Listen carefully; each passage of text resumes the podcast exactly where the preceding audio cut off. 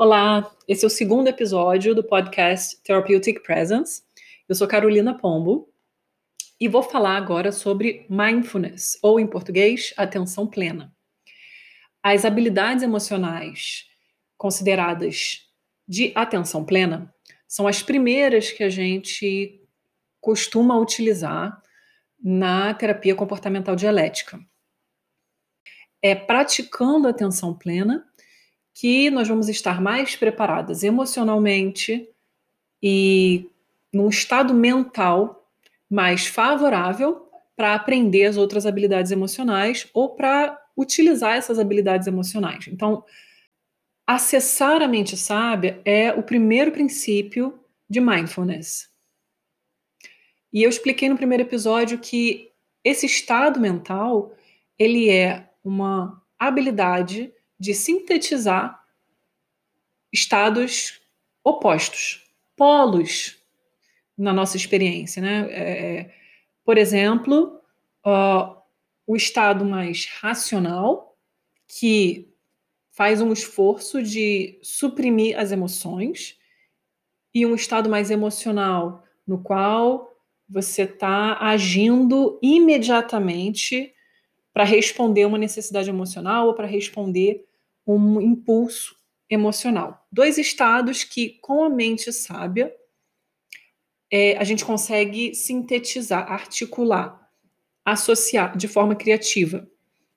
Então, a mente sábia ela nos dá também um pouco mais de liberdade, uma sensação maior de controle, controle no sentido de maestria, não controle no sentido de repressão.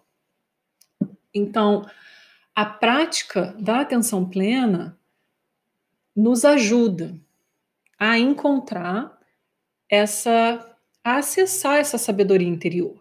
Porque uh, Marsha Linehan, a criadora da terapia comportamental dialética, quando ela foi pesquisar práticas meditativas em contexto religioso eh, ou em contextos uh, fora da academia, ela entendeu que esse estado de capacidade de síntese é, ele tem um, um, um, aspecto bastante intuitivo.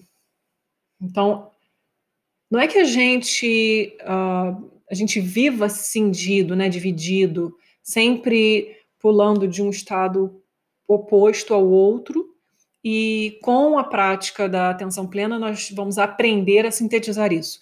Na verdade, a gente já tem uma sabedoria interior, a gente já tem alguns, a gente tem pistas, é, já tem um conhecimento sobre o nosso, as nossas próprias manifestações físicas, emocionais, de pensamento, que estão mais próximas de um estado mental sábio.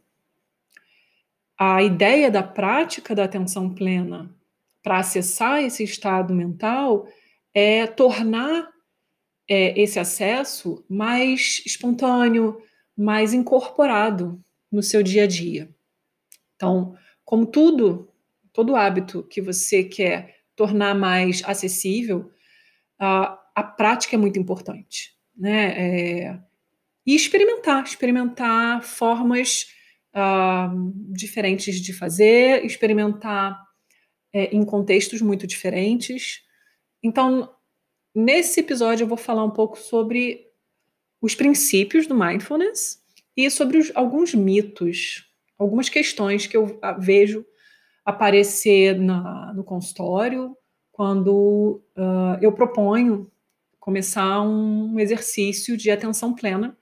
Algumas questões muito relevantes e muito interessantes, questões que até eu mesma tinha antes de começar a praticar a meditação com alguma regularidade em que às vezes eu acho que acabam é, impedindo ou criando desafios para a gente começar mesmo a experimentar a melhor parte né, do, da meditação ou da atenção plena. Então, para esclarecer também aqui, eu vou, eu vou usar um pouco diferentes é, expressões para falar sobre a mesma coisa, né? Vou falar de práticas meditativas, mindfulness, atenção plena, como se fosse a mesma coisa. É, salientando apenas que eu estou falando da perspectiva da pesquisa científica em psicologia clínica. E então eu não, não tenho a pretensão de abordar todo o, campo né, da meditação, das meditações que já existem, né, toda a sabedoria que já existe em torno da meditação. O que eu vou abordar aqui é, são as práticas que foram já estudadas, validadas e que são utilizadas uh, na terapia comportamental dialética como habilidades emocionais, tá? Então, começando pelos princípios, eu já falei do primeiro, que é o acessar a mente sábia. O segundo é aquele princípio que vai no, responder a pergunta: o que é? O que é praticar atenção plena? Basicamente é observar, descrever e participar. Esses três verbos formam a definição da atenção plena. Eu vou falar um pouquinho mais sobre isso quando eu uh, começar a levantar as questões e falar sobre os mitos nesse assunto. E o terceiro princípio é fala de como, como se pratica a atenção plena. E duas respostas, na verdade, três respostas básicas para essa questão, né, do como. Adotando uma postura não julgadora, se esforçando para fazer uma coisa de cada vez e sendo efetivo. Também vou uh, abordar um pouco mais esses princípios conforme for uh, levantando os mitos. Então, o primeiro mito que eu acho que aparece, que é muito comum, é aquela ideia de que praticar atenção plena nos faz ausentes. Quer dizer, muitas vezes as pessoas acham que não vão ser capazes de fazer uma prática de, de meditação, uma prática de mindfulness, porque elas não conseguem se ausentar porque elas não conseguem esquecer. Eu escuto um pouco esses diferentes verbos, né? Esquecer, me desligar, me desconectar. Uh, e muitas vezes é porque eu estou preocupada, eu estou pensando muito, eu estou sentindo muita coisa e eu não consigo me desligar. Essa frase é muito comum.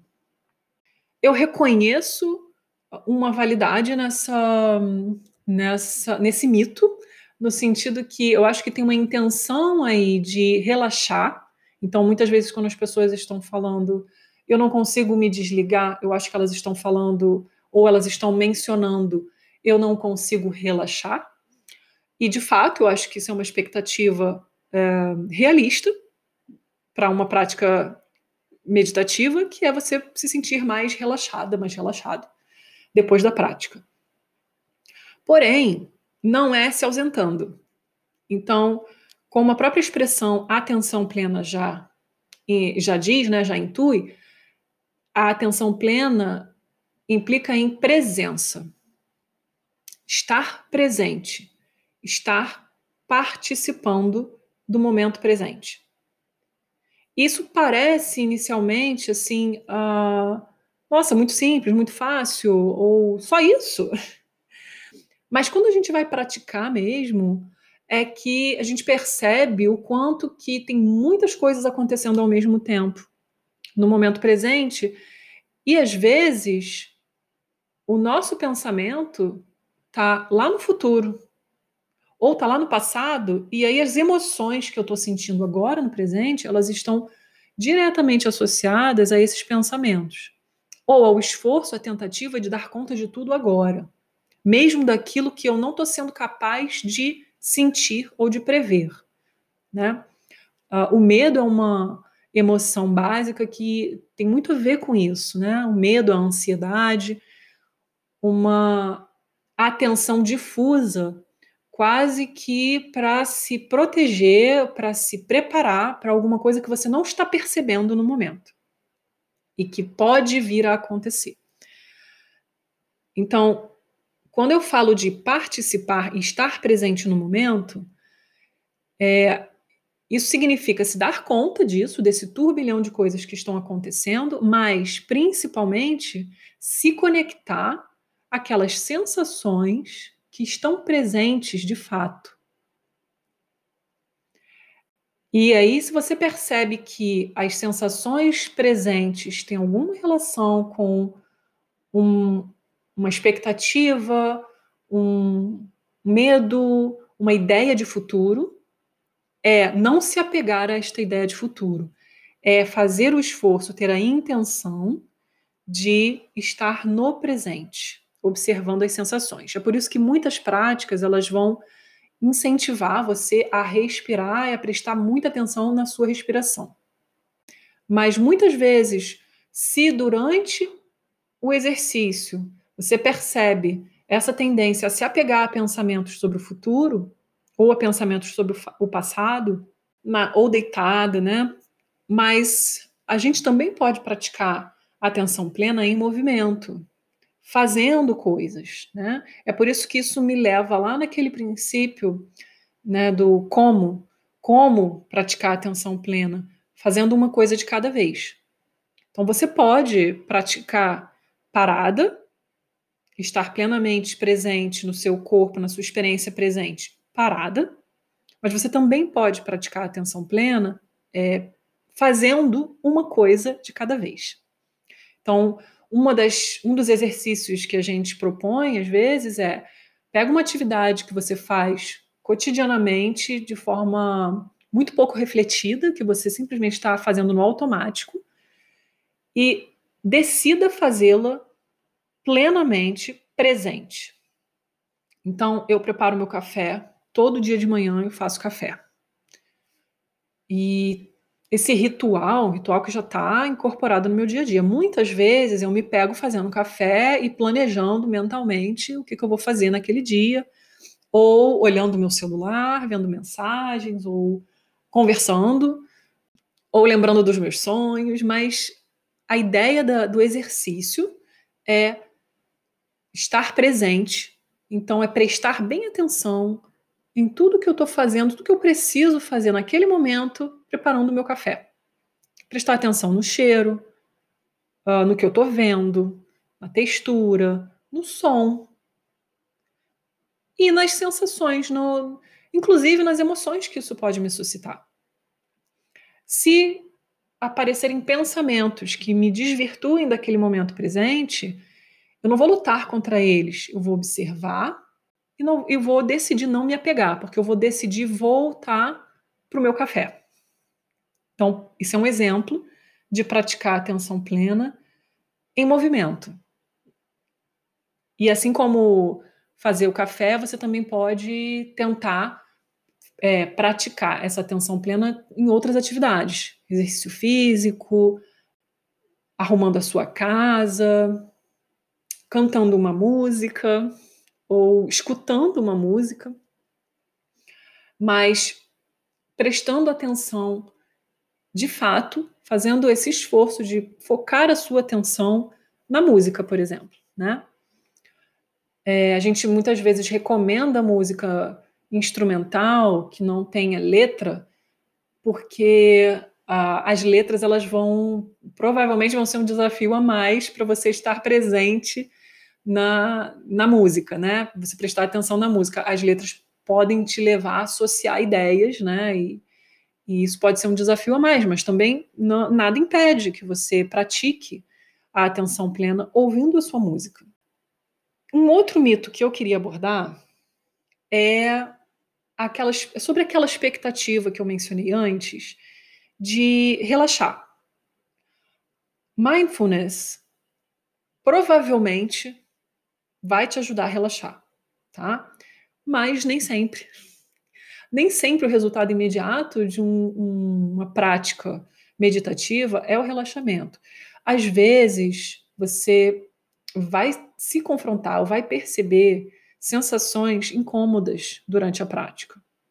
Às vezes você vai observar algum pensamento que foi que veio associado a alguma sensação que é desagradável que é difícil. Você não precisa lidar com o pensamento ou com a sensação desagradável imediatamente. A ideia é observar, descrever, adotando uma postura não julgadora. para depois, em outro momento, você poder se debruçar sobre esse pensamento ou sobre essas sensações desagradáveis que surgiram durante a prática. Mas a verdade é que algumas práticas elas não vão ser fáceis. E tem uma outra coisa que eu também acho interessante mencionar é que muitas vezes as pessoas têm uma expectativa muito grande em ter experiências transcendentais com certas uh, atividades, incluindo aí a meditação, mas é justamente essa expectativa que se torna um empecilho para uma experiência de transcendência, uma experiência mais profunda, de maior plenitude.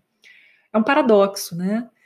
Isso tem a ver com a capacidade de aceitar, de estar disposta a viver o momento presente sem controlá-lo, sem enquadrá-lo num formato, numa expectativa específica.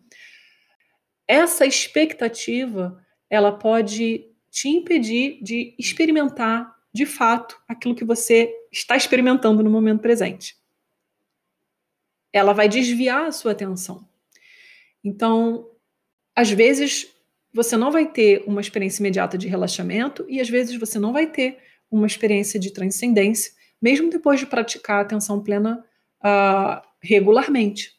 Então, algumas pessoas desistem da prática ou desistem de praticar a meditação de forma regular depois de algumas tentativas, sem ter nenhuma experiência uh, muito incomum, sem ter nenhuma dessas experiências fortes que uh, elas esperam ter.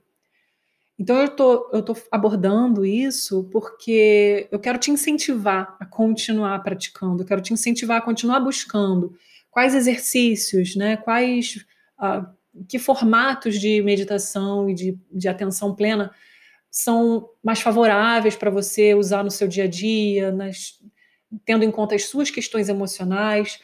Uh, mesmo que você não encontre um resultado imediato ou um, resu um resultado tão grande quanto você estava esperando. Eu quero te incentivar a continuar praticando, até porque você vai, com o tempo, você vai aprender, você vai conseguir é, incorporar esse hábito de viver no momento presente é, sem pensar muito sobre ele. É uma intenção que você vai poder recorrer a ela uh, de forma muito mais habitual.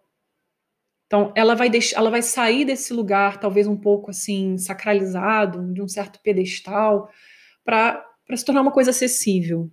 Então, por exemplo, num, pessoas que têm, às vezes, crises de pânico ou crises de ansiedade muito intensas, né, e que quando começam a fazer a prática, começam a, a praticar alguns exercícios, exercícios e são capazes de identificar certas emoções ou certas reações físicas ligadas a, a, ao início das crises, vão ter mais ferramentas imediatas que elas vão poder usar imediatamente quando perceberem uma crise chegando.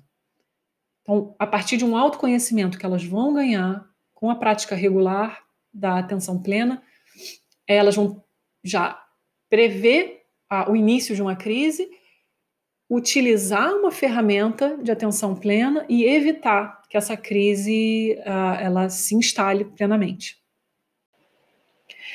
Agora, só para finalizar, é importante lembrar que as habilidades emocionais de mindfulness elas estão dentro de um contexto. Eu não estou aqui recomendando a você praticar o tempo todo atenção plena não tem como viver com atenção plena 100% do tempo. As habilidades emocionais que você vai aprender para praticar esse estado mental, elas têm uma eficácia dentro de um determinado contexto. Então, por exemplo, se você já está no meio de uma crise, eu, eu falei um pouco sobre o, o, uma crise de pânico, né? Quando você percebe aquele início, aquela ansiedade começando a aumentar, Porém, se a crise já se instalou e você se percebe num momento de intensidade emocional, de estresse muito intenso, dificilmente uma prática, uma tentativa, um esforço de fazer um, uma prática meditativa vai te ajudar nesse momento exato. Existem outras habilidades emocionais que vão te ajudar a suportar o nível de estresse que você está vivendo nessa crise. Então é por isso que uh, existem diferentes tipos de habilidades emocionais que devem ser praticados, experimentados uh, regularmente para você ganhar uma maestria com essas habilidades, mas elas vão ser aplicadas mesmo no seu dia a dia, no seu cotidiano, dentro de determinadas circunstâncias. Né? Então, assim, interessante porque ah, acessando essa mente sábia, acessando essa sabedoria interior, você vai também conseguir identificar que práticas, que habilidades estão mais uh, são mais favoráveis para quais momentos, para quais circunstâncias. Acho que é importante enfatizar isso e, e também uh, lembrar que cada um desses princípios que eu mencionei, ele pode ser aprendido na prática. Não são só princípios teóricos. É por isso que dentro das habilidades emocionais que você pode aprender no contexto da terapia comportamental dialética, existem exercícios para você aprender a observar. Existem exercícios que vão te ajudar a uh, saber como descrever melhor as coisas sem julgá-las, descrever de fato. Existem exercícios que vão te ajudar a adotar uma postura não julgadora. Todos esses exercícios fazem parte da categoria de mindfulness, de atenção plena, mas eles têm formas específicas de serem aprendidos e uh, eficácia para determinados tipos de situação. Então, sobre o mindfulness, eu vou ficar por aqui nesse episódio. Espero abordar alguns, algumas habilidades emocionais uh, dentro da categoria de mindfulness em outros episódios. E espero que você tenha gostado. Espero seu comentário, sua sugestão. Até o próximo.